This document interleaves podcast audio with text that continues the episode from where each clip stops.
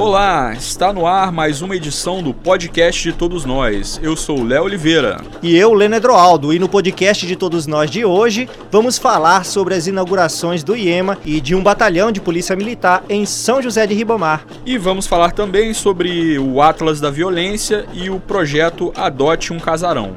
Lembrando que o podcast de Todos Nós está presente nos principais agregadores de podcast, como iTunes, Spotify, Deezer e SoundCloud. O podcast é atualizado todas as terças-feiras e você também pode nos acompanhar por nossas redes sociais. Fique com a gente!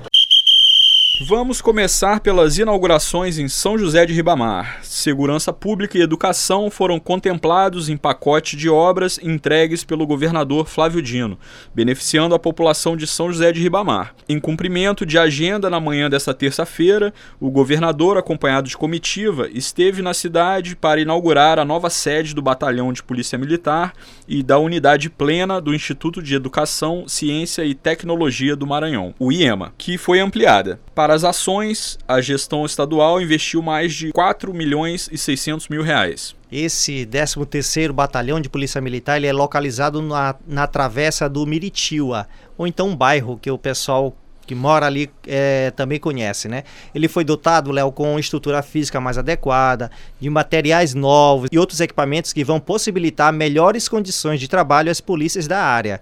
O batalhão vai somar na contenção dos crimes de forma mais eficaz e assim atuar para diminuir os índices de criminalidade e garantir o bem-estar da população ribamarense e entorno. É, lembrando que esse batalhão ele também responde por outras unidades e municípios próximos, como Raposa, por exemplo, né? E prosseguindo a agenda, o governador Flávio Dino inaugurou a obra de ampliação da unidade plena do IEMA. A escola, que é localizada na Avenida Panacoatira, ganhou 12 novas salas de aula.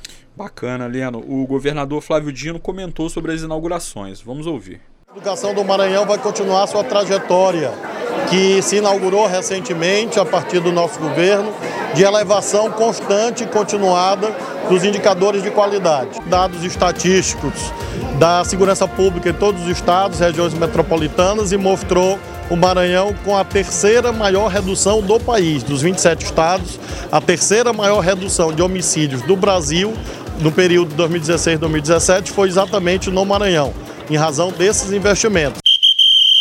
E vamos em frente com o Atlas da Violência 2019, que acabou de ser divulgado essa semana pelo Instituto de Pesquisa Econômica Aplicada, o IPEA. Mostra que São Luís é a capital brasileira que mais reduziu homicídios desde 2014. O estudo confirma outras pesquisas e levantamentos, mostrando que o Maranhão se destaca na queda generalizada da criminalidade. O estudo do IPEA, vinculado ao governo federal, traz dados atualizados até 2017. O início da série histórica é em 2007. De 2007 a 2014, a taxa de homicídios cresceu ano a ano em São Luís sem parar. Em 2007, por exemplo, eram 34,8 homicídios a cada 100 mil habitantes. Em 2014, tinha subido para 82, gente.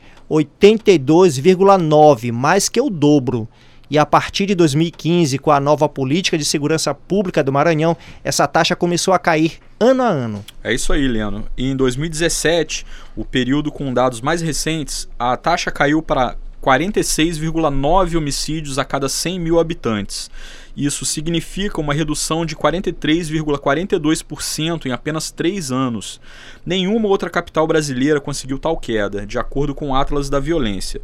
A capital que mais chega perto de São Luís é Cuiabá, com queda de 41,46% entre 2014 e 2017 e em seguida vem João Pessoa com menos 34,29%, Brasília menos 33,22% e Vitória menos 32,15%. Entre os 26 estados e Distrito Federal, 13 registraram queda nos homicídios.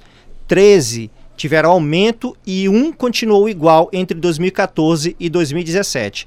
Em 2018 e ao longo de 2019, São Luís também teve queda nos homicídios, de acordo com essas estatísticas, né, que ainda não foram tabeladas pelo IPEA, mas que são divulgadas mês a mês pela Secretaria de Segurança Pública do Estado. É isso aí, Leno. Isso tudo aí é fruto dos investimentos massivos aí do governo do Maranhão na segurança pública, né, no aumento no efetivo dos policiais, compra de equipamentos, carros. É bom ressaltar que houve também não só a, a uma reestruturação de carreiras, né? Mas também houve apoio para o Corpo de Bombeiros, né?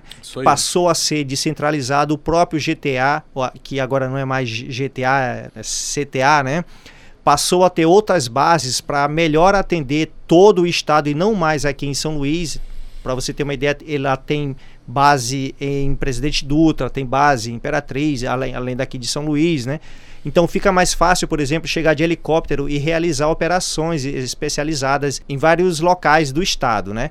O Corpo de Bombeiros também inaugurou vários batalhões em vários municípios. Né? Havia poucos municípios que recebiam os batalhões de, do Corpo de Bombeiros. Então, essa força integrada, esse esforço integrado, não só de você comprar comprar equipamento, não só de você fazer a estrutura ficar melhor, mas tudo isso integrado, além da especialização do material humano, que são as pessoas que trabalham, nossos policiais, nosso corpo de bombeiro, polícia civil também. Com a especialização, esses números aos poucos vão melhorando a realidade que antes não era boa. Ainda bem, hein, Léo? É isso aí, Leandro. E agora vamos falar sobre o projeto Adote um Casarão, que faz parte do grande programa de revitalização e valorização de toda a região central de São Luís. O nosso centro, lançado pelo governador Flávio Dino em julho. São ações em diversas áreas que vão incrementar a ocupação do espaço. E para ocupar os casarões, o governo do estado oferecerá diversos benefícios para as empresas interessadas em integrar o Adote um Casarão, entre os quais créditos do ICMS até o valor máximo da reforma ou inversamente proporcional ao tempo de concessão pleiteado, né? E também a remissão de débitos administrativos com o Estado. Também é possível a formação de consórcio entre os particulares que pretendem participar do programa. O edital de chamamento está sendo elaborado pela CECID e será lançado ainda este mês. Mas se você tiver dúvidas e quiser mais informações, é só visitar o site www.ma.gov.br.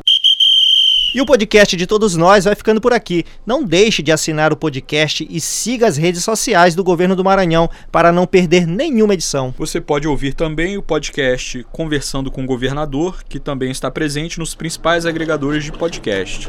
Nosso e-mail é o podcast de todos nós gmail.com para sugestões, elogios ou reclamações. Até a próxima. Tchau, pessoal.